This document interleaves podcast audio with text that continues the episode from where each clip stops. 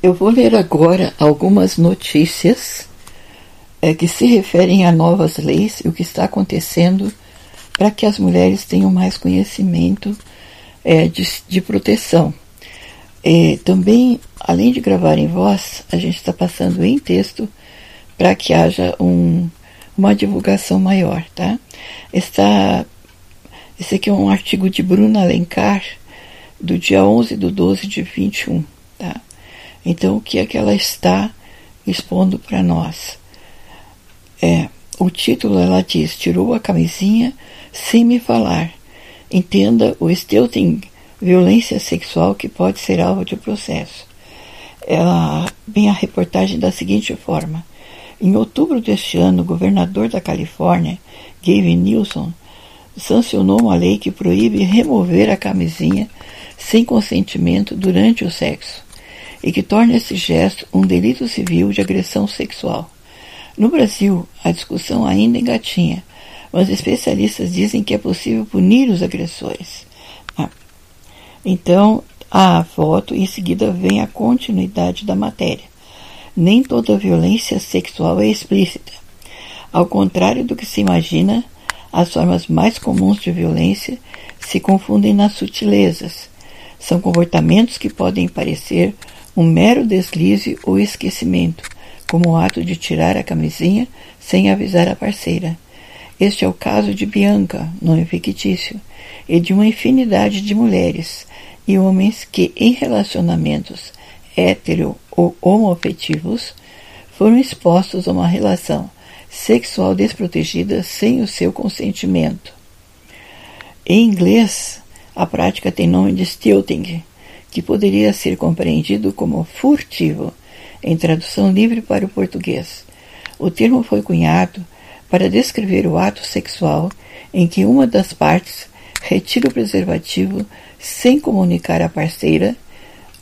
Em 2017, em uma revista acadêmica que discute questões legais associadas ao gênero da Universidade de Colômbia, nos Estados Unidos, a violação da autonomia. A remoção não consensual do preservativo durante a relação sexual é considerada uma violência porque expõe as vítimas a doenças sexualmente transmissíveis e gravidez não desejada. Além disso, e principalmente, a prática do stilting é uma grave violação da autonomia da parceira sobre o próprio o seu próprio corpo. Bianca conta que já passou pela mesma situação em duas ocasiões diferentes, com homens distintos. Em ambas situações, os homens desconversaram e afirmaram que não haviam notado que o preservativo havia saído. Diz ela: Eu fiquei nervosa, vi que eles estavam mentindo. Tive que tomar remédios para me proteger das possíveis consequências, mas não havia entendido que era uma forma de estupro. Só fui entender dois anos depois da segunda experiência assistindo uma série, disse Bianca. Uma situação assim é retratada na série britânica I May Destroy You, da HBO. A protagonista tem uma relação sexual em que o parceiro retira a camisinha sem que ela perceba. Ela só se dá conta de que foi vítima de uma violência dias depois de ouvir sobre isso em um podcast. E mais tarde, ao conversar com uma policial descobre que essa prática é considerada estupro no Reino Unido. O agressor pode ser punido.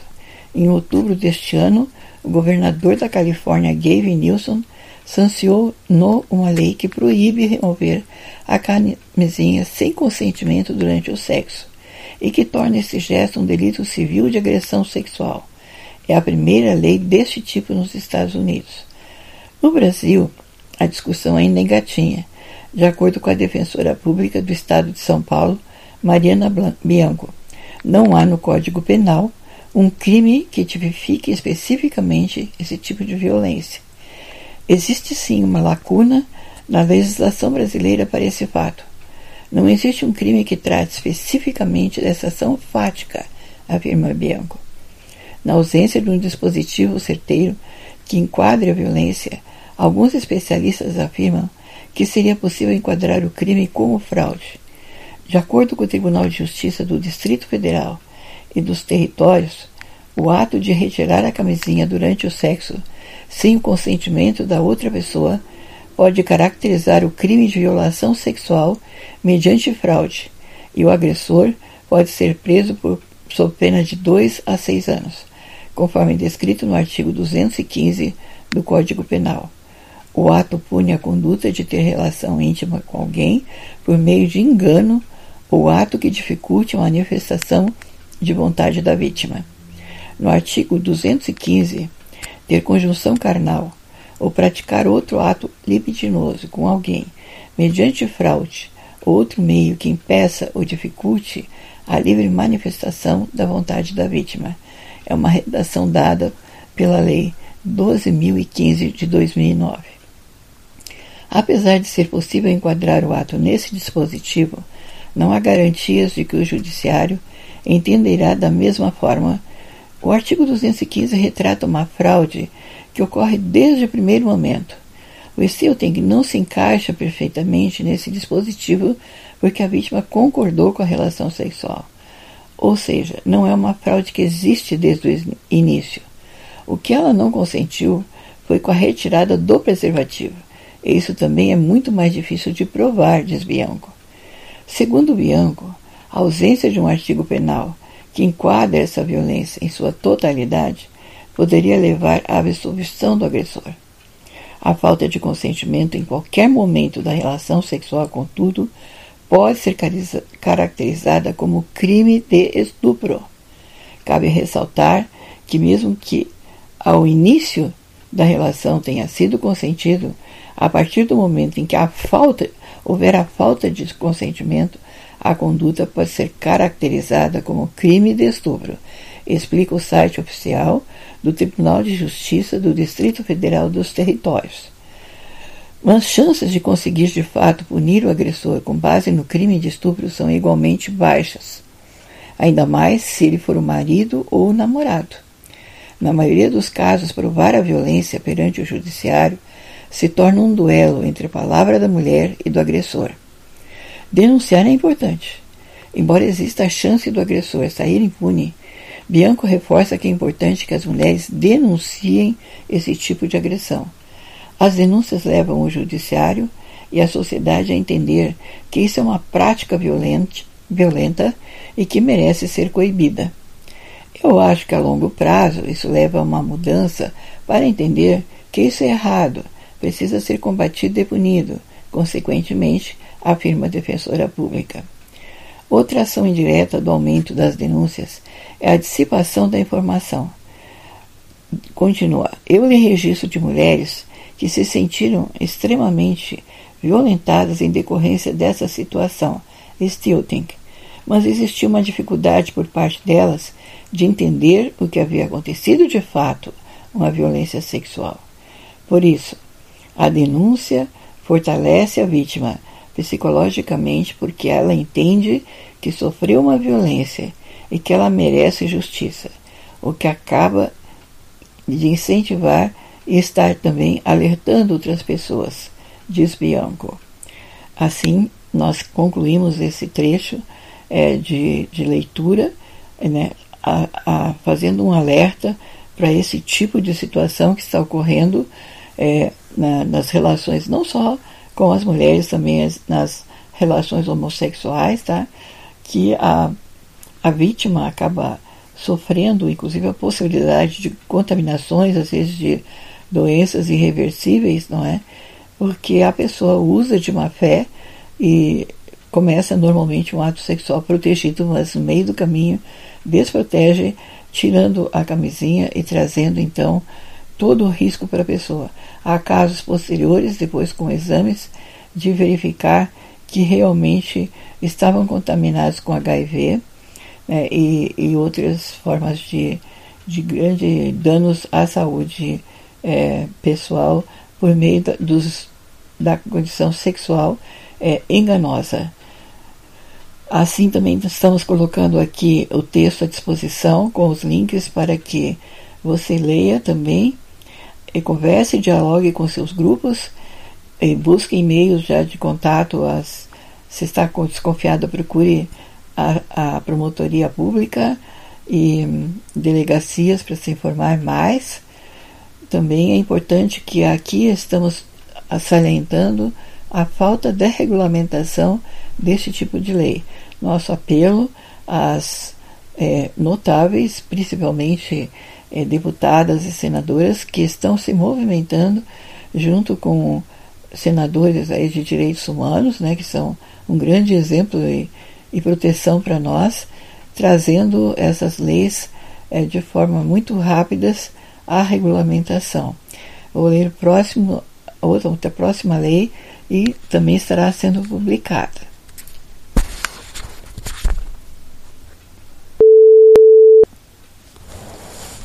Agora eu vou passar para vocês a leitura de um artigo que também está na Politize, né, um site que vocês vão verificar aí também que está na parte do texto é, impresso, tá? É muito importante que as mulheres saibam o que, que é intimidade e que se há uma violação da intimidade, da vida privada, que atinge a honra das mulheres, a imagem delas, além de ser um crime, né, que elas têm que buscar a ajuda judicial, policial, também saibam que há o direito à indenização material ou moral decorrente dessas violações. Então vamos lá, nós temos que, em primeiro lugar, ler para vocês o inciso décimo, intitulado Intimidade. E há a seguinte explicação de conceito: são invioláveis a intimidade, a vida privada, a honra e a imagem das pessoas, assegurado o direito à indenização pelo dano material ou moral decorrente de sua violação. Aí o artigo se chama Defesa de, da Intimidade. Continua: Privacidade. Qual a sua importância e o que diz a Constituição? Você sabia que a privacidade dos brasileiros e brasileiras é garantida na Constituição de 1988? Pois é, o inciso décimo do artigo 5 protege não apenas a privacidade, mas também a intimidade, a honra e a imagem dos cidadãos. Esse inciso da Constituição consiste em uma potencial limitação da liberdade de expressão do pensamento e do direito à informação, na medida em que essas liberdades e direitos se chocam. Para que a privacidade das pessoas seja garantida uma série de fatores devem ser analisados, como veremos adiante. Vamos lá. Então, esse texto está sendo explicado aqui, que é desenvolvido pelo Politize em parceria com o Instituto Matos Filho. E então é para conhecer outros direitos fundamentais que a pessoa é, queira saber mais, tá? Eles informam que confira a página onde está escrito o artigo 5 esse texto também está sendo publicado em, em, em impresso. Antes de tudo, um pouco sobre o artigo 5. O artigo 5 é um dos artigos mais importantes da Constituição de 1988. Nele estão previstos direitos fundamentais que incluem direitos civis, sociais, políticos e jurídicos, com o objetivo de assegurar uma vida digna, livre e igualitária a todos os cidadãos do país. O caput do artigo 5 prevê o seguinte: artigo 5 Todos são iguais perante a lei, sem distinção de qualquer natureza, garantindo-se aos brasileiros e aos estrangeiros residentes no, no país a, a inviolabilidade do direito à vida, à liberdade, à igualdade, à segurança e à propriedade. O artigo 5 possui 78 incisos, dentre os quais está o inciso décimo, que trata da inviolabilidade, da intimidade, da privacidade, da honra e da imagem das pessoas. É justamente esse inciso que você vai entender agora. O que diz o inciso décimo? O inciso décimo do artigo 5 dispõe que são invioláveis a intimidade, a vida privada, a honra e a imagem das pessoas assegurado o direito à indenização pelo dano material ou moral decorrente de sua violação. Como se vê, o intuito do inciso 10 é proteger a intimidade, a privacidade, a honra e a imagem das pessoas, garantindo-lhes o direito à indenização por eventuais danos causados pela violação desses direitos. Para entender melhor o que esse inciso realmente quer dizer, vamos analisar o que significa cada um dos termos mencionados. Intimidade e vida privada. Apesar de estarem relacionados, os dois termos fazem referência a esferas sociais diferentes. Enquanto intimidade diz respeito ao círculo de relações mais próximas de um indivíduo, tais como relações mantidas com seus familiares, a vida privada refere-se à relação do indivíduo com a sociedade de uma forma geral, por exemplo, as relações que se constroem com colegas de trabalho. Embora seja difícil delimitar esses dois conceitos, o que se diz é que a esfera da intimidade tem uma amplitude menor e se insere dentro da esfera da privacidade. Bom, em outras palavras, o direito à privacidade é mais amplo e engloba a própria intimidade. De certa forma, esse inciso busca impedir a intromissão de estranhos na vida privada e familiar de cada um, limitando o compartilhamento de informações pessoais e íntimas dos indivíduos sem seu consentimento. Ainda está um pouco confuso? Calma. Então o politista explica mais. Imagine que Roberta viva em uma casa com sua mãe e seu irmão. Os fatos que ocorrem em sua casa formam a esfera de sua intimidade. Já os fatos que envolvem sua interação com seus colegas e amigos fazem parte de sua vida privada. A privacidade inclui todas as relações que não são públicas, mesmo as que não são tão próximas, como a relação que se tem com os familiares. Agora vamos entender um pouco sobre a honra e a imagem. A honra pode ser dividida em dois tipos: a honra externa ou objetiva é a dignidade percebida na consideração dos outros, ou seja, é a reputação do cidadão ou da cidadã na sociedade em que vive, como os outros o enxergam, como os outros a enxergam. Já a honra interna ou subjetiva diz respeito ao sentimento que a própria pessoa tem sobre si. Ao proteger a imagem, o inciso décimo tenta proteger a visão de cada a visão que a sociedade tem de cada indivíduo, impedindo, por exemplo, a captação e divulgação da imagem de um indivíduo sem o seu consentimento. Há, no entanto, diversos casos em que a divulgação da imagem de determinados indivíduos é feita no contexto de uma matéria jornalística, com o intuito de disseminar informações úteis à população. Nesses casos, muito provavelmente, haverá um choque entre o direito à imagem e o direito à informação. Para avaliar qualquer deles, deve prevalecer e é preciso analisar o caso concreto de acordo com o seu contexto. Dentre os fatores que devem ser verificados no caso concreto estão os seguintes: veracidade da informação. A informação exposta junto com a imagem era verdadeira? Justificativa. Houve um motivo justo para que a imagem fosse divulgada? Ela era fundamental para a compreensão da matéria? Grau de consciência do indivíduo. A pessoa cuja imagem foi divulgada sabia que estava sendo fotografada ou filmada, né, pessoal? Publicidade do local. O local onde a imagem foi captada era público ou estava dentro de uma esfera, por exemplo, da, da, da parte íntima da casa que o indivíduo é, vive, né? Grau de preservação do contexto original da foto. A imagem foi utilizada dentro do contexto em que foi tirada? Como que foi que a, usaram essa imagem com algum tipo de interesse de prejudicar a vítima, não tem nenhum contexto para se, se tornar pública essa imagem, ou mesmo para um grupo restrito, o grau de identificação do indivíduo. A pessoa pode ser facilmente reconhecida na foto, por exemplo, ou na filmagem, né, gente? Por meio de sua roupa ou de sua identificação na legenda da foto. A utilização da imagem. A imagem foi usada de forma jornalística ou comercial. O grau de publicidade da pessoa. A pessoa que teve sua imagem utilizada era uma figura pública ou conhecida? Dependendo da resposta a tais perguntas, pode ser que a divulgação de fotos do indivíduo em questão não tenha configurado uma violação à sua imagem. No entanto, caso a pessoa tenha sofrido danos por conta da divulgação de suas imagens ou notícias falsas a seu respeito, desnecessárias para o interesse público, pode reclamar a indenização por tais danos sejam eles de caráter material ou moral. Além de poder receber a indenização, O indivíduo lesado tem o direito de resposta assegurado pelo inciso 5 do artigo 5 da Constituição. Vamos falar sobre a indenização.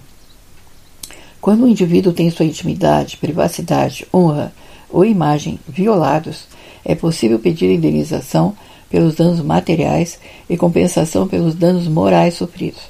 Para isso é preciso instaurar um processo judicial. Nesses casos, além de buscar proteção do inciso 10 do artigo 5 da Constituição, o indivíduo pode embasar o pedido em outras leis nacionais, como a Lei 10.406, de 10 de janeiro de 2002, mais conhecido como Código Civil, que determina que, artigo 12, pode exigir que cesse a ameaça ou a lesão a direito da personalidade e reclamar perdas e danos sem prejuízo de outras sanções previstas em lei. O artigo 21. A vida privada da pessoa natural é inviolável e o juiz, a requerimento do interessado, adotará as providências necessárias para impedir ou fazer cessar ato contrário a essa norma. Em caso de divulgação não autorizada de imagem, a pessoa prejudicada ainda pode recorrer à súmula 403 do STJ, do Supremo Tribunal de Justiça, que dispõe que independente de prova do prejuízo à indenização pela publicação não autorizada da imagem da pessoa com fins econômicos ou comerciais. Portanto, existem outros dispositivos legais que reforçam a proteção do direito à intimidade, à privacidade, à honra e à imagem, além do próprio inciso décimo do artigo 5 da Constituição Federal. É importante. O inciso décimo garante também a inviolabilidade da honra objetiva, aquela percebida na consideração dos outros, da imagem das pessoas jurídicas. Pessoas jurídicas são entidades formadas por indivíduos reconhecidos pelo Estado como detentoras de direitos e deveres. O termo pode se referir a empresas, governos, ONGs, fundações etc. Nesse mesmo sentido, o STJ reconhece na súmula 227 que pessoas jurídicas podem sofrer danos morais.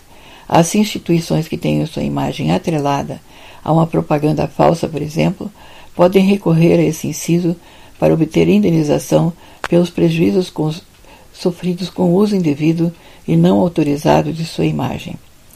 Perspectiva histórica.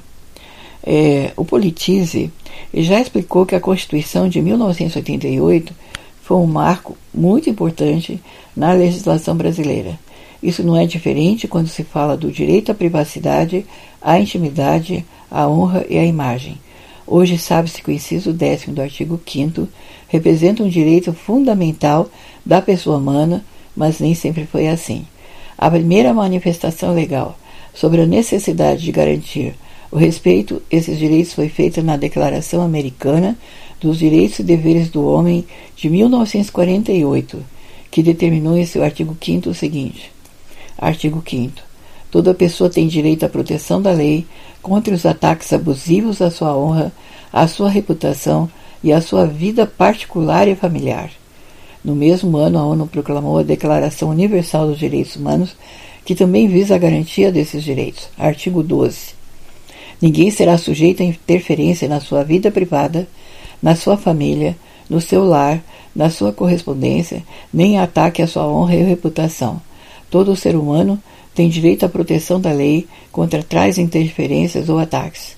Posteriormente, outros pactos e convenções internacionais reforçaram a proteção desses direitos, entre eles o Pacto Internacional dos Direitos Civis e Políticos, a Convenção para a Proteção dos Direitos do Homem e das Liberdades Fundamentais e a Convenção Americana de Direitos Humanos. No Brasil, a primeira vez em que se falou especificamente no direito à privacidade e à intimidade foi na Constituição de 1988. Antes disso, existiam apenas alguns dispositivos legais que tratavam indiretamente do assunto. O Código Civil de 1916, por exemplo, fazia referência ao sigilo de correspondência, o artigo 671, e à proibição de colocação de janelas, varandas e terraços a menos de um metro e meio do imóvel vizinho, artigos 573 e 576. No entanto, não havia uma proteção clara e expressa à privacidade. Além do Código Civil, outras leis como o Código Penal, o Código de Processo Civil, a Lei 4.595-1964, que tratava do sistema financeiro nacional, a Lei de Imprensa também protegiam, ainda que indiretamente, a privacidade ou intimidade dos indivíduos. A Lei de Imprensa, aliás, foi o primeiro diploma legal a garantir indenização pelo dano moral, além de proteger o direito à privacidade das pessoas. Segundo Edson Ferreira da Silva, autor do livro Direito à Intimidade, do ano 2003, a lei de imprensa tutelou especialmente esse direito, pois os meios de comunicação em massa são os principais responsáveis pelo dano à privacidade, à intimidade, à imagem e à honra das pessoas. Mais tarde, no ano de 1970, foi publicada a primeira monografia sobre direito à intimidade por Paulo José da Costa Júnior, intitulada O Direito de Estar Só. Tutela Penal da Intimidade. Posteriormente, outras duas monografias lançaram suas luzes sobre o tema. Proteção Civil da Intimidade, de Milton Fernandes, publicada em 1977, e Proteção da Vida Privada e Liberdade da Informação, de René Ariel Dott, publicada em 1980. O tema também foi objeto de estudo de Ada Pellegrina Greenuver, na obra Liberdades Públicas e Processo Penal. As interceptações telefônicas. Hoje também internet e outros meios digitais, não é, pessoal? Foi essa, esse termo, essa, essa obra foi escrita em 1976, apesar de publicada mais tarde, e abordado ainda em Os Direitos da Personalidade, publicado por Carlos Alberto Bittar em 1989. Com o inciso décimo do artigo 5 da Constituição de 1988, o direito à intimidade foi alçado expressamente à condição de direito subjetivo constitucional, pondo fim à discussão sobre a existência de um direito geral à intimidade. Após a promulgação da Constituição, outras leis infraconstitucionais sobrevieram para garantir esse direito, entre elas o Código Civil de 2002, que conferiu a proteção civil à intimidade, conforme se perceberá mais adiante. Como a privacidade pode ser violada? A privacidade dos indivíduos pode ser violada de diversas formas. Na era da tecnologia e das redes sociais, as violações mais comuns ocorrem no ambiente virtual. Divulgação de fotos íntimas, dados pessoais ou e-mails, além da prática de cyberbullying. O cyberbullying, por exemplo, são formas de violação à intimidade, à privacidade, à imagem ou à honra das pessoas. A divulgação de fotos íntimas por motivo de vingança, conhecida também como revenge porn, por exemplo, tem se tornado cada vez mais no ambiente virtual e é um clássico exemplo de violação à intimidade e à imagem. Na internet existe uma, um constante choque entre a liberdade de expressão e o direito à privacidade, porque as pessoas podem divulgar informações com muita agilidade e facilidade, atingindo um número incontrolável de destinatários. O que nós vamos aprender agora é sobre a legislação brasileira e a defesa da privacidade. Outras leis nacionais protegem direta ou indiretamente a privacidade a intimidade, a honra e a imagem dos cidadãos e das cidadãs. Pode-se citar, por exemplo, o Estatuto da Criança e do Adolescente e o Código de Defesa do Consumidor, como exemplos. Além disso, há um remédio constitucional específico que também pode ser utilizado como mecanismo de defesa da privacidade. Trata-se do chamado habeas data, previsto no artigo 5 inciso é, 72 da Constituição de 1988. Esse remédio constitucional busca assegurar que os cidadãos e as cidadãs tenham acesso a dados e informações pessoais que estejam sob posse do Estado ou das entidades privadas que têm informações de caráter público. Assim garante-se o direito de estar ciente do que o governo sabe ou afirma saber, está entre parênteses, sobre você. Ele também pode ser acionado para corrigir dados pessoais que estejam inexatos. Depois procure saber mais sobre habeas data. No entanto, como vimos anteriormente, os principais desafios e as maiores dificuldades para a efetivação do direito à intimidade, à vida privada, à honra e à imagem se dão atualmente no ambiente virtual, com a internet tornou-se muito mais fácil disseminar informações privadas de terceiros sem que as pessoas envolvidas sequer tomem conhecimento dessa divulgação. Para além da intensificação da invasão de privacidade, a internet possibilitou a evasão da privacidade. Por isso existem leis específicas que regulam o ambiente virtual e inevitavelmente protegem esses direitos. Aqui nós destacamos, eh, pelo Politize, três dessas leis para você entender melhor seus direitos e deveres no mundo cibernético. A primeira a ser citada é a Lei Carolina Dickmann, a Lei 12.737 de 2012, popularmente conhecida como Lei Carolina Dickmann. Entrou em vigor em 2013. A lei foi criada após fotos íntimas da atriz Carolina Dickmann terem sido divulgadas na internet. Ela teve seu e-mail invadido por hackers que exigiram o pagamento de uma alta quantia para que as fotos não fossem vazadas. A atriz denunciou a chantagem à polícia. Suas fotos acabaram sendo publicadas na internet, obviamente sem seu consentimento. O caso teve grande repercussão na mídia, que exerceu pressão para que se criminalizasse esse tipo de violação à intimidade. A Lei Carolina Dickmann veio como resposta alternado parte alternou parte do Código Penal brasileiro, que passou a prever uma punição específica para invasões a dispositivos informáticos. A norma prevê como pena a detenção de três meses a um ano e multa. Se a invasão permitir o controle remoto à distância do dispositivo informático em questão e ou a obtenção de conteúdo de comunicações privadas, segredos comerciais ou industriais e informações sigilosas, a pena será de reclusão de seis meses a dois anos e multa. Caso seja feita divulgação, comercialização ou envio para terceiros dessas informações obtidas por meio da invasão, a pena prevista será elevada a um a dois terços. É, o Marco Civil da Internet. A Lei 12.965 de 2014, mais conhecida como Marco Civil da Internet, é tida como referência mundial no tocante à regulação jurídica do uso da internet. Essa lei estabelece princípios, garantias, direitos e deveres para o uso da internet no Brasil. Além de garantir a liberdade de acesso à rede, o Marco Civil da Internet protege a liberdade de expressão, sem deixar de resguardar a privacidade dos usuários. Vejamos alguns artigos dessa lei. Artigo é, 3. A disciplina do uso da internet no Brasil tem os seguintes princípios: Segundo, proteção da privacidade. Terceiro, proteção de dados pessoais na forma da lei.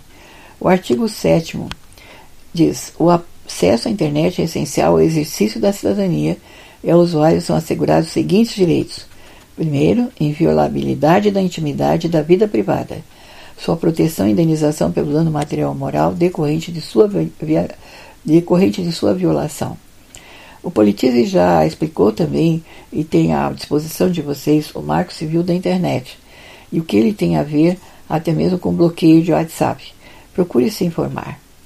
A Lei de Proteção de Dados, que é a Lei número 13.709 de 2018, ou Lei Geral de Proteção de Dados, como ficou conhecida, foi sancionada em agosto de 2018, mas com exceção de alguns artigos específicos, entrou em vigor somente em 2020. Ela cria regras específicas sobre a proteção de dados pessoais na internet. Caso você queira saber mais, há a publicação na íntegra da Lei da Proteção de Dados. Bom, apesar de cada vez mais leis buscarem proteger a privacidade, a intimidade, a honra e a imagem das pessoas no ambiente virtual, colocar em prática a fiscalização e punição é ainda um pouco complicado.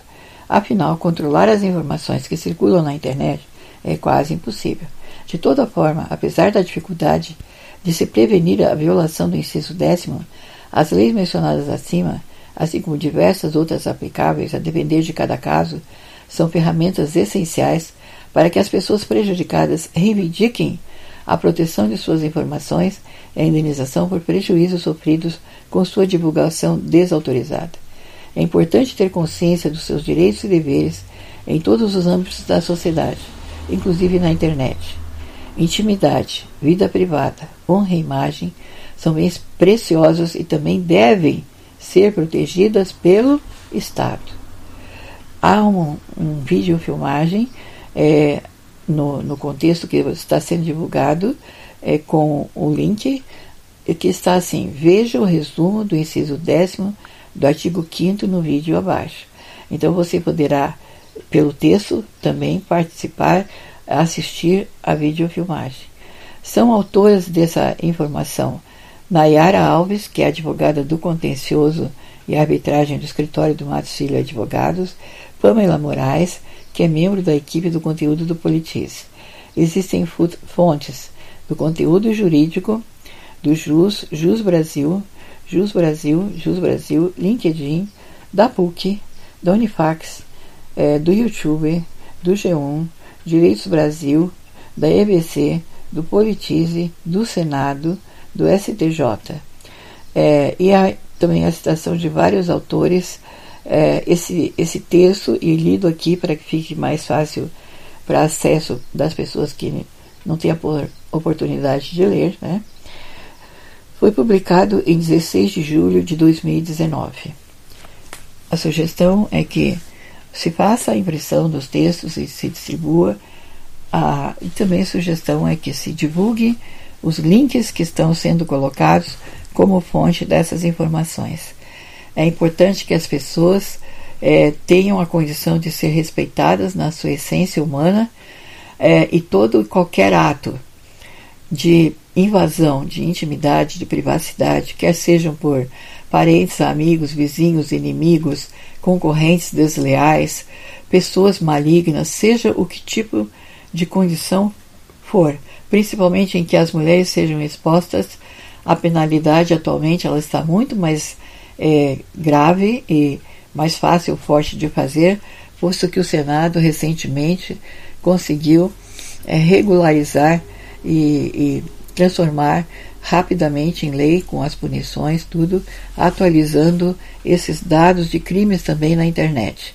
Destacamos aqui é, a Procuradora-Geral do Ministério Público Federal do Rio de Janeiro, Neide Fonseca, a doutora é especialista também em áreas de cibernética e trouxe uma importante é, situação favorável às mulheres, é, principalmente as mulheres jornalistas que estão sendo é, perseguidas por alguns grupos e pessoas de má fé na tentativa de prejudicar jornalistas, mesmo que não estejam fazendo nada indevido mas um, um incentivo de crime de ódio contra, contra jornalistas agora tem meios de ser é, investigado de forma nacional e internacional e as punições são passíveis, posto que há é, grupos internacionais também é, investigando a situação da aplicação das leis no Brasil pelas instituições é, judiciais e policiais do Brasil.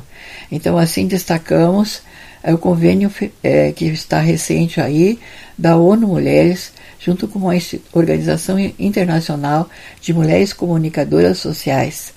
E, a, através disso, a excelentíssima é, Procuradora da República, Neide Fonseca, esteve representando o Brasil e fazendo denúncias em eventos internacionais em Paris, com vários outros grupos é, internacionais de governos também fez o mesmo evento depois é, no Rio de Janeiro, com importantes autoridades, e a partir daí então nasceu essa parceria, digamos assim, tá?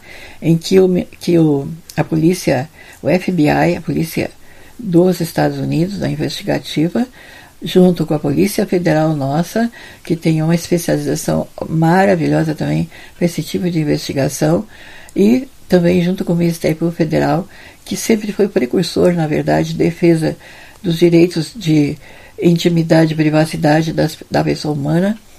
Então, junto a essas três instituições agora, estão fazendo as investigações de todas as coisas que possam ser crimes, perseguições, é, maledicências, é, impedimentos que causam é, milícias, seja o que for, contra jornalistas.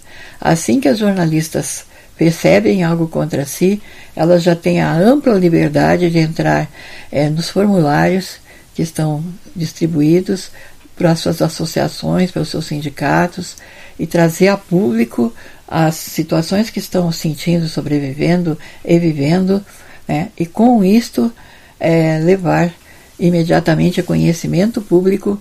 A investigação ela é sigilosa e as pessoas que estão uma ou muitos em grupo ou mesmo envolvendo agentes do Estado, essas investigações estão sendo feitas e não há como escapar é, das penalidades. As penalidades são bastante rígidas com relação a esse tipo é, de, de situação.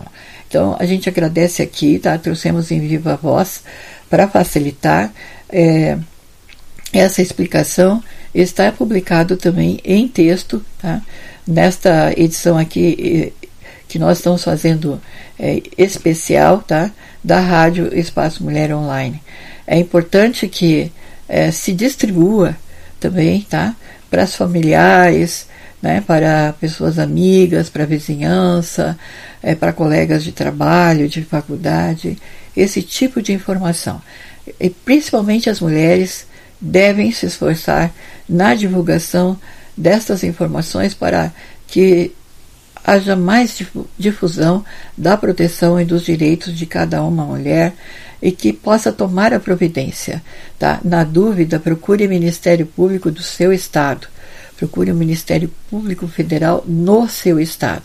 Tá? Os direitos de cidadania são garantias federais de todas as pessoas e o Estado é obrigado a cumprir todas as leis federais, não havendo é, uma norma é, que seja de governo que que dê a condição e que até respeite também as leis federais, é, os governantes, as autoridades, enfim, envolvidas numa investigação desta, com certeza também serão punidos.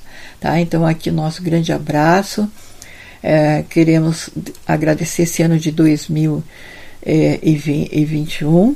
Foi difícil, né? Tentamos trazer como pudemos, agradecer todas as pessoas queridas que participaram, indicaram outras, todas estão registradas aqui, não só objetivamente, mas também espiritualmente conosco, e nossa gratidão mesmo, tudo o que temos a almejar e desejar para todas as pessoas que fizeram parte durante esse ano na nossa vida, profissional, pessoal, familiar, que sejam muito abençoadas e a nossa gratidão eterna. Tudo foi registrado e tudo um dia né, estará já nos arquivos, já estão muitas coisas nos arquivos históricos, e é, estará sendo mostrado o que você, que aqui é ouvinte, ou já foi também alguma forma de colaboração por entrevistas ou difusão de trabalhos, tá?